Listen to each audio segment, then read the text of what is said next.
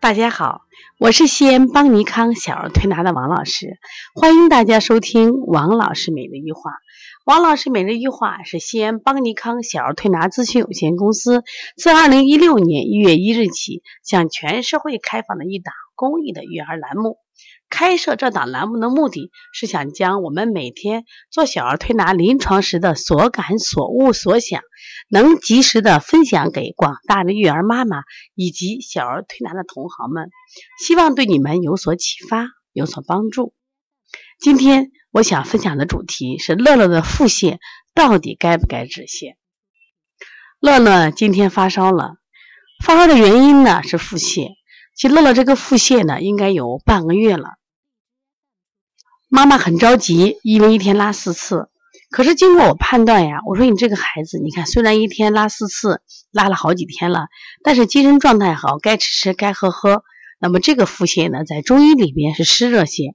我说这个季节呢，天气还是比较炎热，然后呢，可能早晚有点凉，但是体内的这个湿热气呢，就很难去排出去。所以这个时候小孩腹泻呀，多是湿热泻，我们最好让他排干净。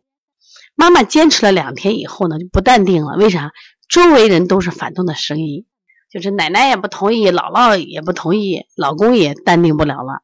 妈妈给我打电话，我说：“那你要看呢，你相信我，那我判断的湿热泻，你就继续这样做。如果你不相信我，我说你可以到医院来做个化验。”那么妈妈也没有去医院，就在家里人的这种安排下，就给孩子就吃了止泻药，就是我们常见的这个蒙脱石散。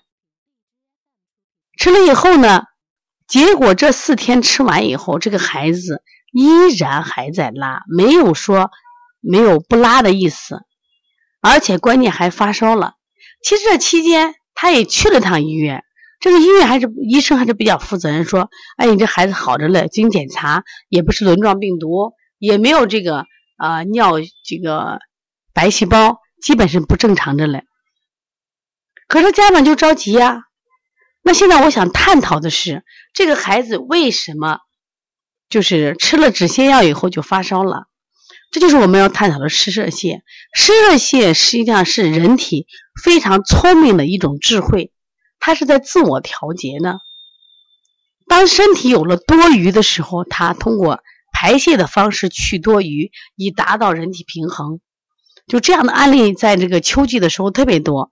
我们说这个小孩的腹泻呀，秋季腹泻特别多，就在这儿了。但是你要观察它，因为我们腹泻的类型有脾虚泻、伤食泻，就是虚寒泻、湿热泻。一般脾虚泻和虚寒泻，我们都用补法。那脾虚泻它就是既湿既拉，哦，拉了很久了，那一定要用补法。那脾虚功能这个弱导致的。那还有一种情况呢，就是受寒了，它引起的腹泻。对于这两种情况，我们往往用止泻的方式来达到它的效果。但如果是伤食泻，它是因为吃多了导致的，那我们这个时候一定要它排泄。但是，一般这个伤食泻一次就好。那我们现在讨论的是什么呀？讨论的是这种湿热泻。湿热泻是小儿体内是阳常有余，肝常有余，心常有余，小儿生机勃勃，的很容易化热。但遇到这个天气，为啥是秋季腹泻了？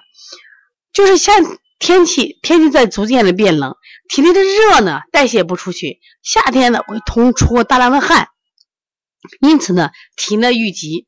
还有一种情况，就家里人给孩子吃水果偏多，水果偏多以后就会产湿，这就会导致什么呀？湿热聚集，所以说腹泻不断。一旦如果你给他进行止泻，就可能造成发烧，这叫关门留寇。我今天跟妈妈说，我说谁让你给他吃药了？啊，家里人要吃药了。我说家里人又不懂，我说你要让要要听我们的话了吗？我说不要瞎着急。我说你这样一吃，你看反而孩子发烧了。所以在这里，我想分享给大家这个案例。最近啊，腹泻的孩子很多，一定记住啊。呃，什么样的情况下我们采取止泻？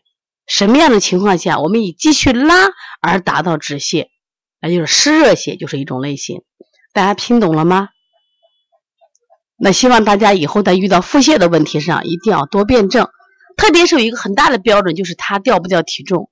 如果这孩子拉了很多天，奇了怪了就不掉体重，我们常说一个好汉都架不住三泡稀的，为什么这个孩子拉这么多天他还不掉体重呢？更多的是什么情况？就是这个孩子体内有多余的湿热。刚才我讲了，这是人体自愈力的伟大的表现，所以我们要尊重人体的自愈力。如果你有孩子有这样的问题，可以直接打我的电话幺三五七幺九幺六四八九。那么你也可以加我的微信幺五七七幺九幺六四四七来咨询。同时想咨询邦尼康的开店班以及我们的视力培训的课程啊，我们的辩证提高课程可以加邦小编的微信幺八零九二五四八八九零。谢谢大。